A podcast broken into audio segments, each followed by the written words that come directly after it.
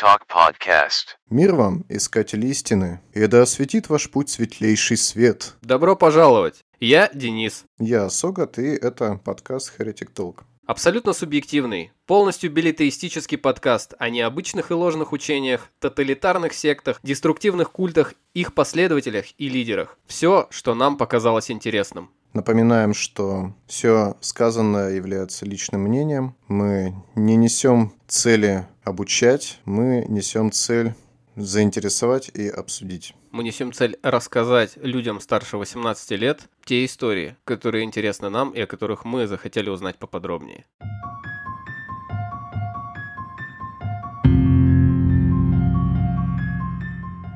Убить Антихриста. С этой целью Доминик и Джиэль прилетели в Монреаль. Учитель сказал, что новорожденный сын семьи Дютуа, Кристофер Эммануэль, Антихрист. Учитель говорил, что смерти не существует, что это всего лишь иллюзия. Но Антихриста необходимо убить. Антуан Дютуа получил 50 ножевых ранений. Его жена Ники – 8. А трехмесячному младенцу пронзили сердце деревянным колом. Доминик и Джиэль вернулись в Швейцарию. Через 4 дня в ночь на 4 октября 1994 года двое последователей культа, убрав следы убийства и приняв транквилизаторы, совершили ритуальное самосожжение. Оно стало первым в цепочке из четырех кровавых ритуальных эпизодов, приведших к смерти 74 человек, которые так или иначе связаны с сектой Орден Солнечного Храма. Heretic Talk. Орден Солнечного Храма, НЛО и Орден Тамплиеров – Свою историю этот культ пытался возвести до времен начала XII века. «Не нам, Господи, не нам, но имени Твоему дай славу» – это их девиз. Тамплиеры, они же храмовники в переводе с французского, одна из первых духовно-рыцарских организаций, которые возникли в результате первого крестового похода на Иерусалим. Аве Мария! Деус Вульт! Глава его – великий магистр Ордена Храма.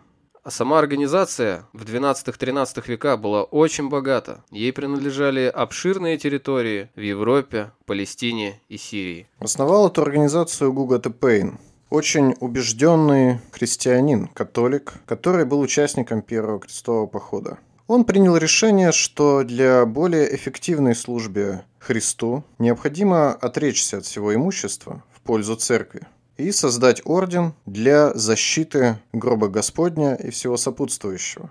Но так как в это время уже были несколько орденов, орден госпитальеров в частности, то свой орден он сначала особо не знал, как назвать. Назвал его орден бедных рыцарей Христа. И так как они отреклись от всего имущества, ну, он и часть его сторонников на тот момент еще очень небольшая, им выделили помещение в современной мечети Аль-Акса в Иерусалиме. А раньше христиане, католики, которые завоевали город, называли мечеть храмом Соломона потому что она стоит прямо на прошлом разрушенном римлянами храме Соломона, втором храме. Поэтому они быстро получили соответствующее название. Орден бедных рыцарей Иерусалимского храма, или просто Орден Храма Соломона. Подчинялись рыцари напрямую Папе Римскому. Вели в основном деятельность, связанную с защитой новообразованных на Святой Земле государств, хотя и декларировали свою основную цель существования как защита паломников в Святую Землю. Собственно, первое задание, которое получил этот орден, изначально была охрана паломников, которые идут в Святую Землю, от грабителей, воров, потому что проблема была очень серьезной. Путешествие в Святую Землю всегда было непростым, люди носили с собой деньги, скарб, и постоянно подвергались ограблениям. Однако к 1291 году позиции крестоносцев на Ближнем Востоке немножко пошатнулись, и султан Египта их выгнал с территории Палестины. И они сосредоточились на том, что умели лучше всего – на торговле и банковских услугах. Благо ценностей со Святой Земли было вывезено более чем предостаточно. Это произошло потому, что еще во времена своего активного роста, который случился, в принципе, за 20-30 лет после образования Ордена, они стали заниматься довольно активно развитием инфраструктуры. В частности, они строили дороги, и посты, ну, перевалочные пункты по ее ходу. И постепенно их дорожная система стала представлять из себя отдельный актив, если можно так выразиться. Потому что это была хорошая охраняемая дорога, которая пересекала собой все европейские страны и Ближний Восток в том числе. Поэтому в какой-то момент э, возникла идея, а почему бы не доставлять имущество какое-нибудь по этой дороге, раз она под охраной. И тамплиеры придумали интересную систему. Люди все время ходят в святую землю с золотом. Зачем носить с собой золото, если можно воспользоваться правом на золото? Так они изобрели идею чеков. Когда в одном отделении тамплиеров, например, в Париже, ты отдавал мешок золота, получал расписку, на которой тебе говорилось, сколько золота ты отдал, и ставил там отпечаток своего большого пальца чтобы защититься от грабежей таких чеков. Потом шел по дороге вплоть до Иерусалима, заходил в местное отделение и получал по чеку свои деньги. Это очень помогло всем паломникам, так что тамплиеры начали быстро сосредотачивать в своих руках финансовый контроль. Ну и, конечно, следующим логичным шагом была раздача кредитов. А так как тамплиеры были полностью освобождены от налогов, в том числе от церковных налогов, так как подчиняясь ведь лично папе, это как бы папская армия, Поэтому они смогли позволить себе выдавать кредиты под очень демократичную ставку 10%. Даже сейчас это неплохое предложение. А евреи выдавали под 40%. Однако ничто ведь так не портит отношения между королями, папой римским и крестоносцами, как финансовый вопрос, если переиначить известную классику. В начале XIV века членов ордена стали арестовывать, пытать, истреблять. В конце концов, все это привело к тому, что Папа Римский упразднил орден в 1312 году. А причиной всему стали банально деньги. Бабки, бабки, сука, бабки! Филипп Красивый был недоволен богатством и решил организовать настоящую охоту на тамплиеров. Во всяком случае, на территории Франции – для этого были подготовлены совершенно удивительные меры. Инквизиторы получили запечатанные письма, которые можно было открыть только в определенный момент, в определенное число. Прям как во Вторую мировую. Когда же они это сделали, то увидели там приказ на арест всех ключевых тамплиеров. Большинство сдавались мирно, потому что ну, не ожидали, что к ним будут применены серьезные меры. Однако даже богатство и то им не помогало. Всех провели через жестокие пытки и начали обвинять в поклонении сатане, в сожжении своих братьев и потом съедении их на совместных пирах в виде праха, поклонении Бафомету. Ну и так как у ордена была эмблема «два всадника на коне», что изначально символизировало бедность, то, конечно, они получили обвинение в гомосексуализме, что, наверное, в средние века казалось ужасающим грехом. Поэтому большинство членов тамплиерского ордена во Франции либо сели в тюрьму на очень долгие срока, ну, из главных, скажем так, из тех, кто владел средствами, либо были казнены.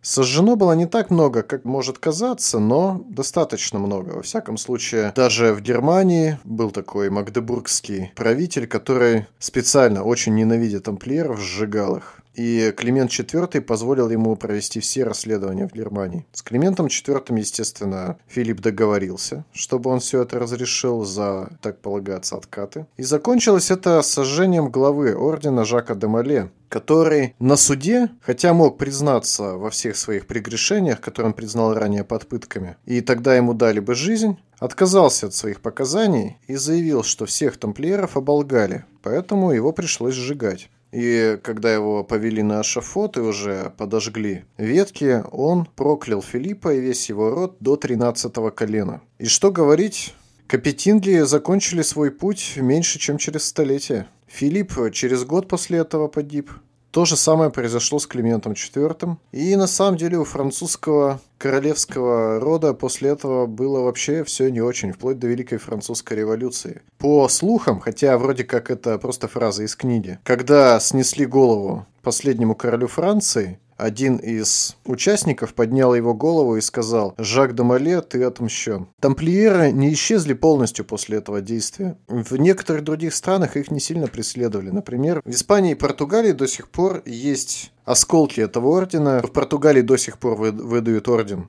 имени рыцаря Христа, и он несет тамплиерскую символику, а в Испании остатки ордена соединились с их местными орденами. Слава рыцарей!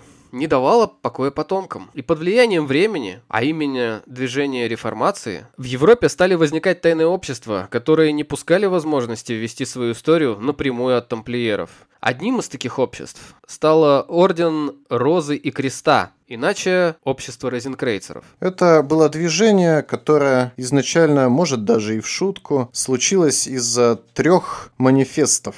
Братство Розенкрейцеров, верование Розенкрейцеров и христианская свадьба христиана Розенкрейца. Почему людей в эпоху просвещения, ну тогда еще раннего просвещения, это 17 век все-таки, заинтересовали именно тамплиеры? уничтоженные так безжалостно Филиппом. На мой взгляд, дело все в том, что тамплиеры были первой попыткой организовать общий европейский проект и действительно стали такой организацией. Почему тамплиерам так повезло создать подобную систему? Потому что у них не было налогов, у них была строгая иерархия с самого начала, полувоенного типа. Они создали плотную сеть дорог, плотную инфраструктуру, и они имели церковный статус, из-за чего их нельзя было засудить королевской властью. И поэтому они избежали коррупции и удушения налогами. По сути, еще немножко, и они бы могли вообще стать проектом папской области по объединению Европы.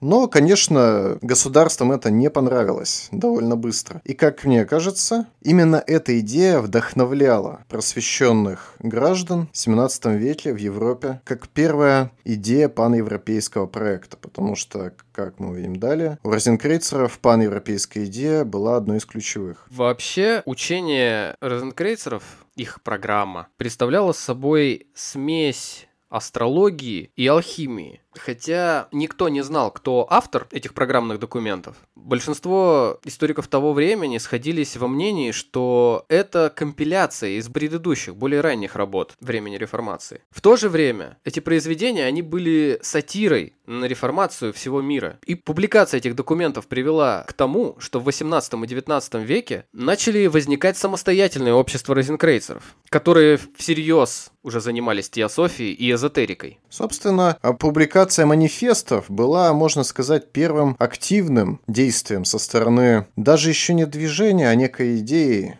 которая только формировалась в обществе. Но еще до этого, естественно, подобное присутствовало. В частности, одним из вдохновителей движения является Джон Ди, английский изобретатель и алхимик при дворе Елизаветы, который очень был популярен и в Англии, и во Франции того времени вместе с Генрихом Кунратом. Ну, не вместе, в смысле, они не вместе работали, но Генрих Кунрат – это еще один вдохновитель движения, тоже алхимик, интересовавшийся, как же нам получить золото из всех металлов, но в то же время пропагандировавший таким образом науку. Так что можно считать это движение таким вестником просвещения потому что люди стремились к знаниям, и им не нравилась религия, которая ограничивала их в этом стремлении, поэтому они начали создавать ордена.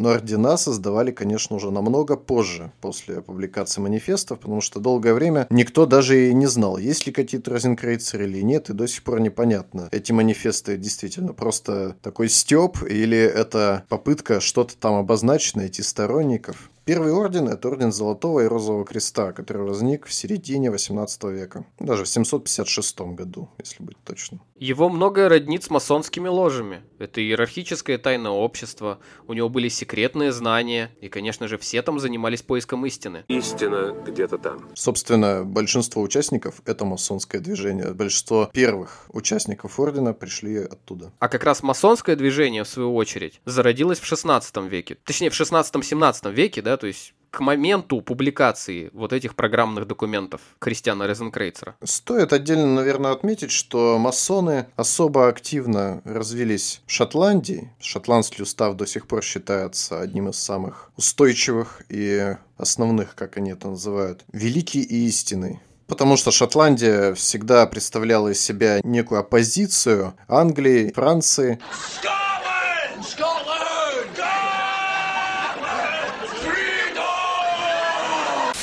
И в этой оппозиционности в том числе проявлялась оппозиционность к религии, так что они, протестантское движение, вошли одними из первых. И в масонском движении, в шотландском уставе, 18 градус – это рыцарь Розы и Креста. Так что розенкрейцеры были предсказаны еще тогда. Ну, а это, в свою очередь, уже заимствование от тамплиеров было такое. Орден Золотого и Розового Креста был настолько успешен, что даже был приближен ко двору прусского короля Фридлиха Вильгельма II. Он очень увлекался мистикой, интересовали тайны учения, поэтому он, конечно, оказал полное покровительство. К тому же, представьте, это же все уважаемые люди, приятная компания. Они твой престиж повысят и сделают тебя знаменитым покровителем. Следом за Первым Орденом появилась Societas Rosicruciana in Anglia, или сокращенно СРИА, Розенкрейцерское общество Англии, масонский, эзотерический орден, в основе которого лежал герметизм. Герметизм – это прежде всего магические практики, которые берут свое начало еще в теориях неоплатонизма. Если мы помним, а мы помним, Платон утверждал, что вообще мир идей – это целое отдельное измерение, где можно формировать реальность. Так что магия где-то там очень близко. И герметизм – это именно что практически ритуалы, какие-то непосредственные акты, которые позволяют призвать такие силы. И все подобные учения объединяются под единой личиной герметизма. Их там немало. И что интересно, что все новые учения, учения New Age и религии новой эры, они основываются на герметизме. Даже теософское общество. Более того, теософское общество забирает еще очень много у восточных движений. Это было вот таким новаторским элементом New Age. Но в основе своей все равно опирается на герметические ритуалы в большинстве случаев. И по сути это такой филиал христианства. А если даже уточнить, то по сути античных еще религий. Потому что те же Розенкрейцеры, первое даже общество, говорили, что на самом деле они происходят от египетских мистиков. И все это зародила царица Хатшепсут. Вот они сохранили эти тайны, они пронеслись через Грецию, Рим, и теперь вот наконец пришло время обществу раскрыться, которое несло тайны. Да что ты, черт побери, такое несешь? Поэтому они и издали свои манифесты. Доказано это, конечно, не было. Розенкрейцерское общество Англии свою структуру переняло у немецкого общества. И в свою очередь стало основополагающим для закрытого ордена Золотой Зари, в который внешний орден был основан на персональном развитии посредством изучения и познания четырех природных стихий, основ астрологии, дивинации, иначе говоря, предсказаний, на картах Таро и геомантии, гадания с помощью Земли. А внутренний орден обучал практической магии, включая предсказания будущего, астральные путешествия и алхимию. Стоит заметить, что внешний и внутренний орден – это структура самого общества. То есть внешний – это более маленькие такие члены общества, которые мало прав имеют, и внутренний орден – это уже привилегированные члены общества. В Ордене Золотой Зари впервые появляется чрезвычайно интересный элемент. А их основной документ, по их собственным уверениям, получен от неких секретных руководителей, которые вообще не присутствуют на Земле, а являются какими-то богами или сверхсущностями, а может даже и инопланетянами. Но об этом точно никому не известно. С ними могла контактировать только одна женщина, Анна Шпрендль, которая, как потом выяснилось, является мистификацией основателя движения Вильяма Весткота. В том числе герметический орден еще интересен тем, что это одно из первых движений, где глава, ну, в результате некоторых изменений, там Весткота с работы поперли из-за того, что узнали про его занятия орденом, и он решил выбрать работу. Вот так-то. Лидером стал Мэттерс, и Мэттерс наверное, один из первых стал настоящим диктаторским руководителем. Именно руководителем авторитарного типа, за что был смещен. В одно время с появлением ордена Золотого и Розового Креста в Германии во Франции начало формироваться учение мартинистов, чья доктрина описывала падение первого человека, ну, Адама, из божественного в материальное и предсказывала возвращение в божественное с помощью реинтеграции или духовного просветления, достигаемого с помощью сердечной молитвы. Интересно, что Мартинес де Паскуаль использовал именно это слово реинтеграция. То есть, таким образом он, видимо, хотел придать научности своему движению. Но при этом назывался он изначально Орден рыцарей-масонов, избранных Коэнов Вселенной. Немножечко забавно по современным меркам. Но избранные Коэны, в общем, это и есть полноценное название Ордена Мартинистов. То, что в итоге они стали мартинистами, намекает, что, видимо, Мартинес обладал серьезным авторитетом в движении, может даже авторитарным контролем. Устройство общества мартинистов было точно так же, как и устройство всех подобных обществ того времени по принципу масонской ложи. Но добавлялись отсылки к рыцарям-тамплиерам. Они занимались теургией, магической историей. Теургия – это магические практики, связанные с христианством. Но высший уровень в мартинизме был точно так же рекруа, то есть рыцарь золотого и розового креста, что является полной калькой со степеней розенкрейцеров. Так что можно считать это движение тоже отдельным движением розенкрейцерства. К 19 веку во Франции уже существовал Тулузский орден розенкрейцеров. Ну, то есть французский филиал, по сути. От него откалывается каббалистический орден Розы и Креста. То есть вы понимаете, что было создано одно первое общество, и потом от него как спрут начали расползаться маленькие общества, в которые стали вплетаться все новые и новые идеи. Их лидеры стали добавлять все новые и новые учения, все новые и новые интеграции и реинтеграции, и перевоплощения, и все что угодно. Очевидно, что это связано с увлечением как раз в середине 19 века и по началу 20-го спиритизмом, восточными практиками. Люди обогащали свой опыт.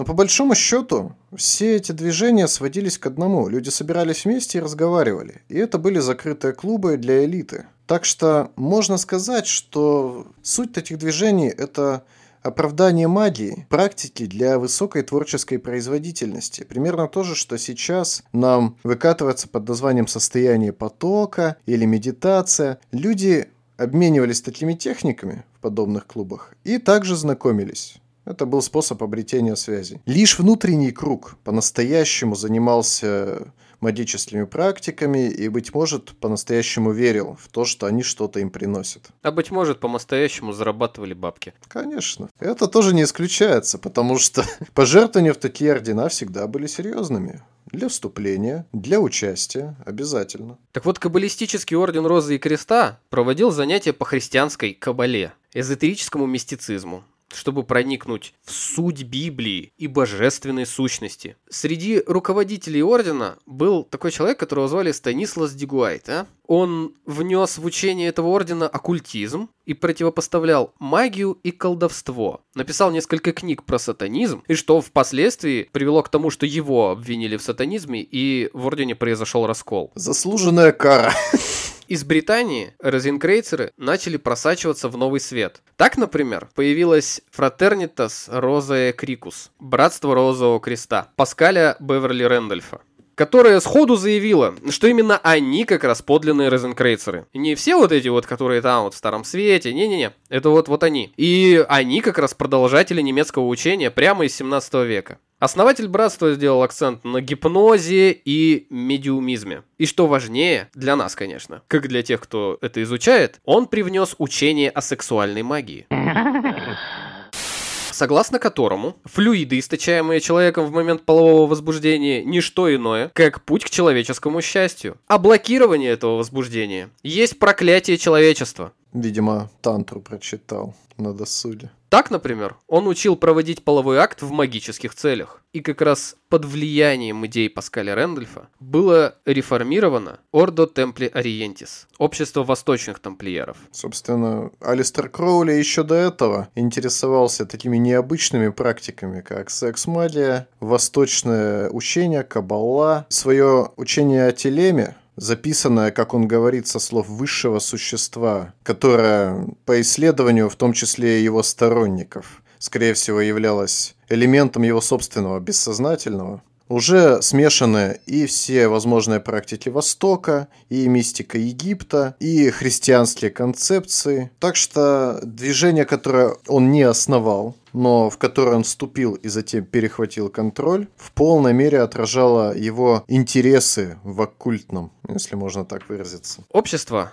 о котором мы уже сказали, восточных тамплиеров, оно взяло свое начало от теософского общества Елены Блаватской, матери мировой теософии. Девиз ее общества «Нет религии выше истины». Однако, Алистер Кроули, пришедший в Ордо Темпли Ориентис, он по-своему начал переделывать все уставы и распорядки внутри. В телеме есть концепции, и главная концепция – любовь есть закон. И делай, что хочешь. Это главный закон. Сион, видимо, расширил концепцию Блаватской, довел ее до полного подчинения своим страстям и объяснил, что именно это и есть путь к спасению. Хотя изначально Орда Темпли Ориентис основал Карл Келнер и Теодор Ройс, которые предпочитали масонские концепции и в основном получали э, ну, схемы градусов у ключевых масонских орденов. Но нам-то с вами это не интересно. Нам-то интересно, что сделал Кроули, а я вам расскажу. Он реформировал учение. Он привнес туда сексуальную магию, практика мастурбации, аутосексуальности, анальных, гомо- и гетеросексуальных соитий. Преподавал поклонение фалосу, как микрокосмическому подобию Солнца, включая создание личной молельни, в которую помещалось скульптурное изображение фалоса, выполненное из серебра, бронзы или любого другого материала. Целуй пипиську. Кстати говоря, в свое время у Кроули учились Рон Хаббард, основатель саентологии, и Джеральд Гарднер, основатель ведьмовского движения Вика. Как вам такое? Кроули вообще оказал очень большое влияние на всю эзотерическую традицию 20 века, да и, можно сказать, и на религиозную. Потому что уж очень был продуктивный человек. Он успел засветиться в большинстве движений того времени, эзотерических, и везде-то он успевал стать главным. Видимо, хорошие связи у человека были. Конечно, неизвестно, насколько это все правда про то, что он делал, но если просто почитать описание мессы Либер 15, гностическая месса, как он ее называл, то фразы в духе «она поглаживает копье 11 раз» вызывают сомнения. Какое же именно копье имеется в виду? Хотя, конечно, непосредственные исполнители на гностической мессе действительно используют копье. Так или иначе, Алистер Кроули в ходе своего захвата контроля над Орденом полностью переписал основные его положения так, чтобы теперь движение прославляло Телему и придерживалось его религии. Произошло это потому, что в утверждении их собственного устава им отказали. В шотландской ложе отказали в регистрации, и поэтому возник повод переписать все учение. Конечно, Ройс не был очень доволен таким результатом. Вообще, были и по сей день существует огромное множество обществ розенкрейцеров. Но нам интересно будет сейчас упомянуть еще про одно, существовавшее параллельно с Ордо Темпли Ориентис – Аморг, античный мистический орден Розы и Креста. Они как раз не стали заморачиваться с отождествлением со старыми розенкрейцерами 17 века. Они спокойно взяли и сообщили, что их история идет напрямую из Древнего Египта. Собственно, это прямая отсылка к тому, что делали и в первом обществе розенкрейцеров. Они считали, что являются продолжателями египетских мистерий, но мистический античный орден Розы и Креста возвел это в абсолют. Они настолько уверены именно в египетском происхождении своих концепций, что даже ключевой храм движения выполнен полностью в египетском стиле. И сейчас это единственное в мире. Современное здание выполнено полностью в египетском ключе. Ну, это находится в США. Основал орден Харви Спенсер Льюис, журналист по образованию и специалист по рекламе, что немаловажно. С самого начала Льюис сделал свое общество институтом дистанционного обучения посредством заочных уроков, что привело к значительному росту ордена. Оно существует и по сей день. Как вы думаете, на что правильно? На постоянные членские взносы. Собственно, я заходил на сайт и узнавал, что почем. За 7700 рублей можно получить раз в полгода руководство к ритуалам, монографии. 7700 нужно заплатить стартово, а потом можно там и меньше, но можно скинуться, если вы вдвоем с другом. Будет цена пониже на вас двоих. Но членские взносы крупные довольно. Даже сейчас. Не, я скидываться с тобой не буду, не уговаривай. Как скажешь. Учение основано на реинкарнации и бессмертии души, которая является частью единого божественного целого. Также в центре находится и техника медитаций. Для совершения ритуальных действий члены культа устанавливают небольшой алтарь у себя дома со свечами и зеркалом для диалога с самим собой. Все посвящения происходят с согласия ордена, ну, самостоятельно все проводят их. По монографиям, которые, как уже Ярослав сказал, высылаются по почте. Отличный бизнес-план, как я считаю. Орден считает, что нужно быть максимально открытым к новым членам, и поэтому туда вступить не проблема. Но при этом он защищается от ну, таких, как бы, массовых собраний, поэтому используют такую систему подписки, как бы для конспирации. Другого способа, мол, получить эти монографии нет. Но на самом деле собираются на региональном уровне приверженцы ордена, и чтобы проводить медитации совместные или какие-то заседания. Плюс надо понимать, что Спенсер с самого начала был еще и таким ученым своего рода. Он построил, например, обсерваторию там же, в этом центре. Это была пятая обсерватория в США. Также он, например, изобретал предшественник счетчика Гейгера. Так что он, в общем, придерживался именно пропаганды науки и вот этих концепций. Также его интересовала археология, поэтому до сих пор храм Аморг – это ключевой хранитель египетских находок в США. Да-да, знаю его любовь к науке. Например, он занимался алхимией, и известен факт, что он силой разума собирался превратить кусок цинка в золото. Как ты думаешь, ему это удалось? Нет, эта история в итоге выяснила, что проще купить золото за обычные деньги, чем делать по его рецепту но так и не раскрыли, из какого же вещества он это золото изготовил. Что-то мне кажется, что тоже из золота. Против него, кстати говоря, заводилось дело о мошенничестве, но было закрыто.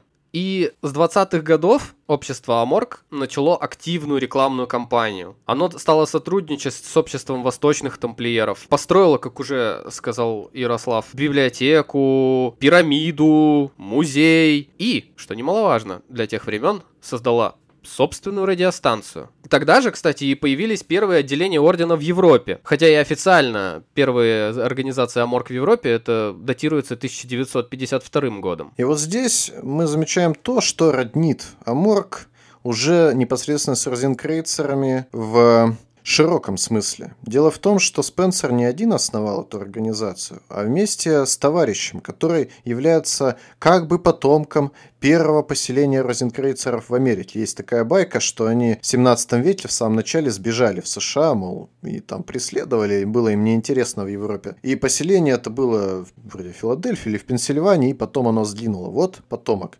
Потомок этот, Гарри Скиннер, был очень серьезным человеком. И благодаря этому почти большую часть бизнеса, серьезного, крупного, этот новый орден ну, мог использовать в своих интересах. Так что движение обладало ресурсами, если можно так сказать, для своей экспансии. И так как я уже сказал, в 1952 году общество античного мистического ордена Розы и Креста появляется в Европе. А в 1956 в орден вступает 32-летний Джозеф Ди Мамбро, который спустя почти 20 лет создаст свое собственное общество, доведет до абсолюта свою власть и станет главным виновником смерти десятков своих последователей.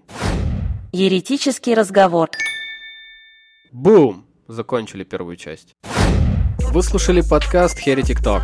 Если вам понравилось, подписывайтесь. Ссылки на наши соцсети есть в описании. Подключайтесь каждую неделю, чтобы не пропустить новые истории. Над выпуском работали Дерон Денис и Юров Ярослав. Звук Кирюхин Александр. Отдельное спасибо за музыку Молокола.